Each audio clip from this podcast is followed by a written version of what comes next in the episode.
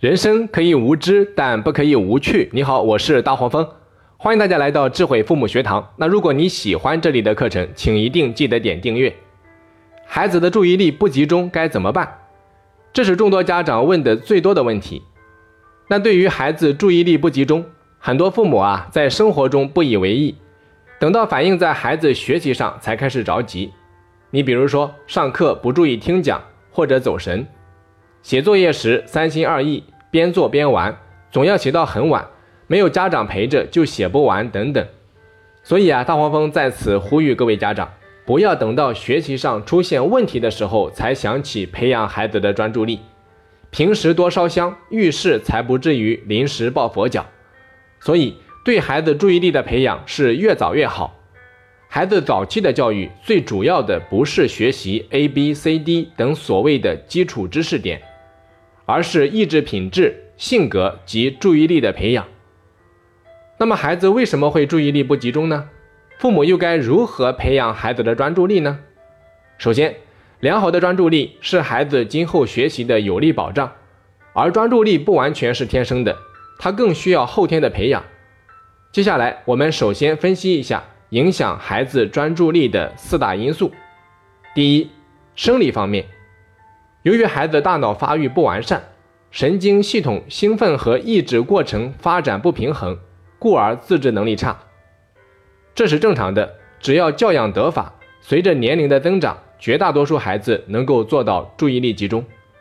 第二，病理方面，指的是轻微的脑组织损害、脑内神经递质代谢异常等等，可引发儿童多动症，主要表现为注意力不集中。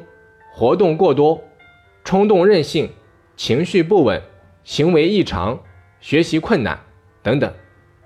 那神经根结构功能异常可以引发儿童抽动症，除了主要表现为交替出现的刻板式眨眼、皱眉、努嘴、清嗓音、扭脖子、耸肩、甩胳膊、踢腿外，也常伴有注意力不集中。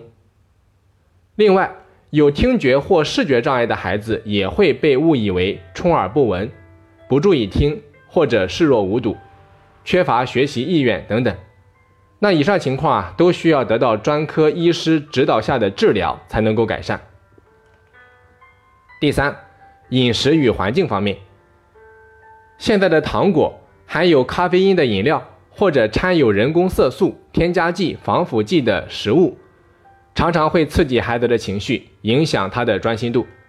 此外，环境污染造成的血液中铅含量过高，也对孩子有一定的影响。第四，家庭教育方面，教养态度与家中生活习惯呀，对孩子的影响极大，也常常是影响孩子最主要的因素。但是当局者迷，家长往往无法客观地找出问题的症结所在，所以大黄蜂建议。家长在平时的教育上应该注意以下八个方面：第一，教养态度是否一致？父母对孩子教养态度不一致的情况，常常使孩子无所适从，没有定性。第二，是否太宠爱孩子，缺少行为规范？过度的宠爱会导致对孩子的纵容，往往使孩子随心所欲，爱做什么做什么，没有忍耐，克制情绪。克服困难的观念，做事自然难以静下心来进行到底。第三，是否为孩子买过多的玩具或者书籍？外在刺激太多，玩着汽车又找别的玩具，一换再换，玩具只带给孩子短暂的吸引，无法在玩的过程中感受到发挥想象力和创造力的乐趣。第四。家庭生活步调是否太快？家长在公司两忙的情况下，凡事讲求效率，步调原本较慢的孩子啊，被迫在快快快的节奏中打转，根本无暇慢慢的而专心的完成一件事情。第五，家里的活动是否太多？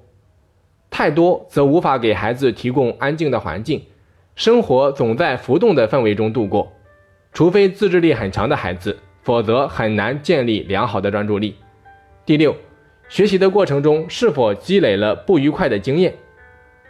提供给孩子的教材太深或太浅，都不易引起学习兴趣，而引导的技巧不佳或经常因此造成的趁兴开场、大哭收场的局面，将使幼儿产生对学习排斥的心理，学习起来自然无法专心。第七，孩子是否有情绪上的压力？比如，孩子觉得自己达不到父母的期望等等，这些压力常常会使孩子看起来魂不守舍。第八，是否过多的批评数落孩子？过多的数落可能形成对孩子不良的暗示，使他产生反正自己怎么做也做不好，从而做事的时候不肯专心的完成它。好的，那以上内容啊，就是影响孩子专注力的四大因素。希望家长朋友能够结合孩子的实际情况加以分析和思考，学以致用。那同时，请各位家长注意，因为先天气质有所不同，所以每一个孩子专注力的表现也不一样。那总体来看，孩子的专注力大概分为四种类型。因此，在我们培养孩子专注力之前，应该先来考察孩子属于哪一种类型，然后才能够对症下药。下面咱们来分析一下这四种类型分别都是什么。第一种，拖拖拉拉型的孩子，这一类型的孩子性情大多容易紧张、敏感或羞怯，可能每天都需要妈妈唠叨，他才会把该做的事情做好。做功课的时候，可能又喜欢摸东摸西。等长大之后，也可能是不拖到最后一刻就不把事情做完的人，一直给人一种不负责任的印象。属于专注力较低的孩子。第二类复杂型的孩子，这一类型的孩子专心的情况如何，要看他当天的心情、环境、身体状况而定。如果生理或心理稍有不适啊，很可能就会对专注力表现产生巨大影响。在未成年之前，大部分的孩子都属于这一类型。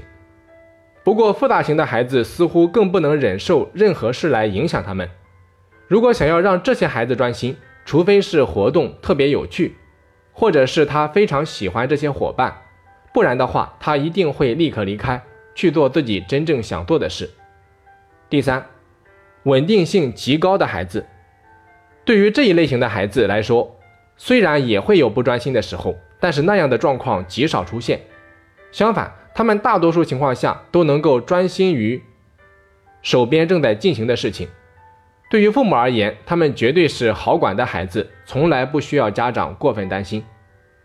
第四，极端的孩子，专心的时候非常专心，但是当他不想专心的时候，谁也拿他没办法。